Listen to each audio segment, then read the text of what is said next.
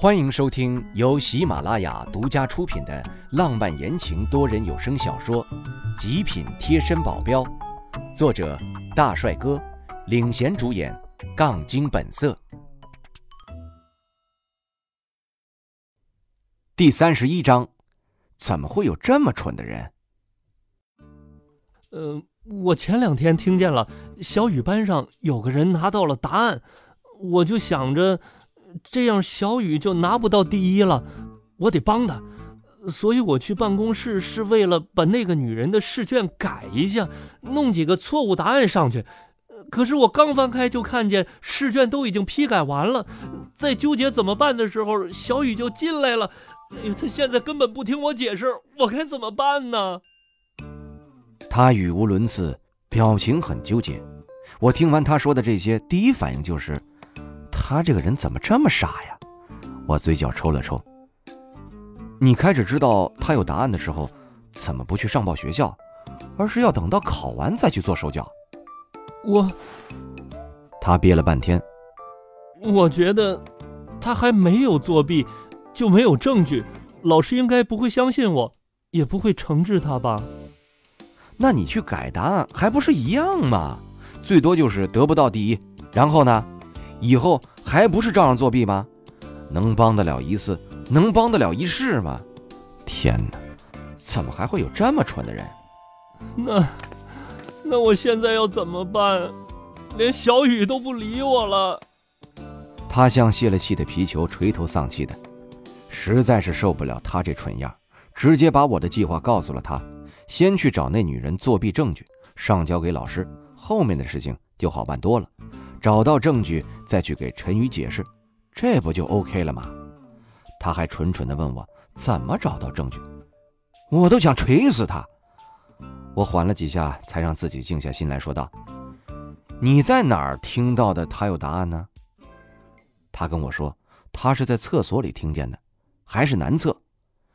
那女生叫曹颖，她当时在跟一个男人说话，男人的声音大概四五十岁，很熟悉。可是徐正说他怎么也想不起来那男人是谁。他带我去看了一眼那个女的，虽然不认识那女的，可是一眼我就认出来了。这个跟之前在赌场见到那个姓曹的放高利贷的有几分相似，而且都姓曹，基本就能确定这个曹颖就是那人的女儿了。这不是冤家路窄吗？不过那姓曹的在赌场的地位应该不高，也拿不到什么有利的情报。就是他了，我在厕所特意听了他和一个男的的谈话。说这话的时候，他的脸微微红润，感觉他还有什么话没跟我说。我问道：“那除了答案的事儿，你还听到什么了？”那个，我还听到了他们两个之间很暧昧的话。十八九岁的少女和四五十岁的大叔不得不说的秘密。不知道那个姓曹的知道他女儿这样，会不会打死他？忽然很想看见姓曹的知道这件事之后吃瘪的脸是啥样的。我对这件事情更感兴趣了。局长，努力回想一下，那个四五十岁的声音是谁？我大概分析了一下。那人肯定就是学校的老师啊，要不然不会有答案啊。四五十岁的，并且你有在学校里接触过的，应该不会很多吧？他沉思了一会儿，一下摇头，一下点头的，好一会儿哭丧个脸。嗯，想不起来。算了，还是不指望他了，太蠢了。你下午有课没？他迟疑了一下。没吧，好像。跟他相处一定要有一颗强大的内心，要不然呢就会被气死。下午跟我一起走，先去拜托梅香寒帮忙查看学校的监控，让徐正跟着我一起看，这样就更容易找出来是谁了。好，虽然不知道你是谁，但我现在就指望你帮我跟小雨和好了。他高兴的咧起嘴。感情说了这么久，他连我是谁都不知道，还能聊得这么嗨，他赢了。我被气得不想搭理他了，他还叽叽喳喳的在后面说个不停，比杜钱还烦人。这俩要是凑到一起，我的日子就到头了。一个傻的可以，一个蠢的可以。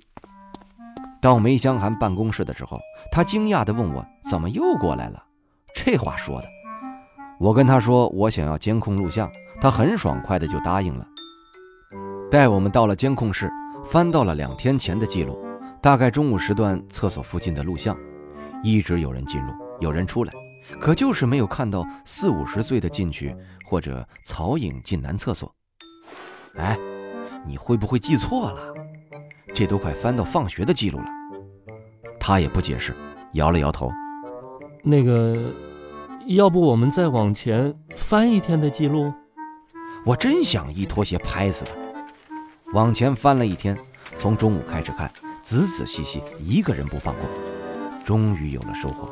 先是一个四五十岁的男人进去，是背对着镜头的，看不见脸，光看背影能看出他身体有几分发福，脑袋瓜都是圆滚滚的。然后没有两分钟，曹颖拿着手机，小心翼翼地左顾右盼，看见周围没人之后，快速地闪身进去了。一直等他们出来，中间大概过了十几分钟。只有两个人进入厕所，一个就是徐正，还有一个出来也是一脸的莫名其妙。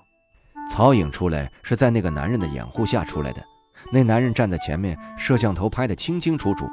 站在我旁边弯腰看录像的徐正立马就认了出来，是他，刘胖子。刘胖子，对，是命题组的主任，所有试卷答案都要经过他的手。像他这样的，肯定收过不少红包，只是没想到他对学生还会干出这种事儿。徐正言语中带着几分激愤，满满都是对刘胖子的不屑。我没有发表任何评论，这也不能全怪那刘胖子。何况曹颖也是自愿的，没有人强迫他。要是他不想要答案，不想要得到一点东西，也就不可能有这种事情发生在他身上了。现在既然知道了那人是谁。那现在可以在刘胖子身上找到证据了。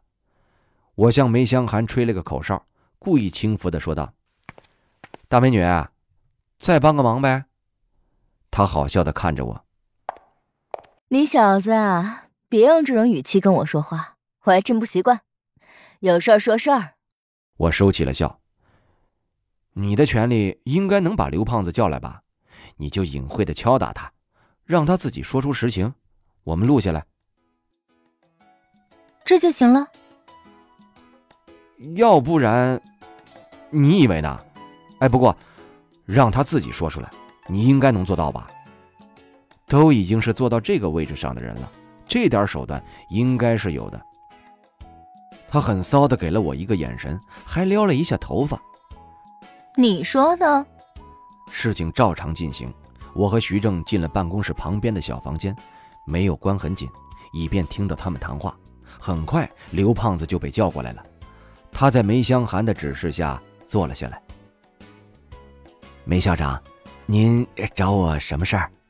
梅香寒漫不经心地拿过一旁的文件，一页页的浏览。我得到消息，这次考试的答案好像泄露了。这件事情你知情吧？刘胖子“咣”的一下站了起来。撞到桌上的茶杯，茶水都把那份正在被翻阅的文件浸湿了。梅香寒脸色沉了下来。你怎么回事？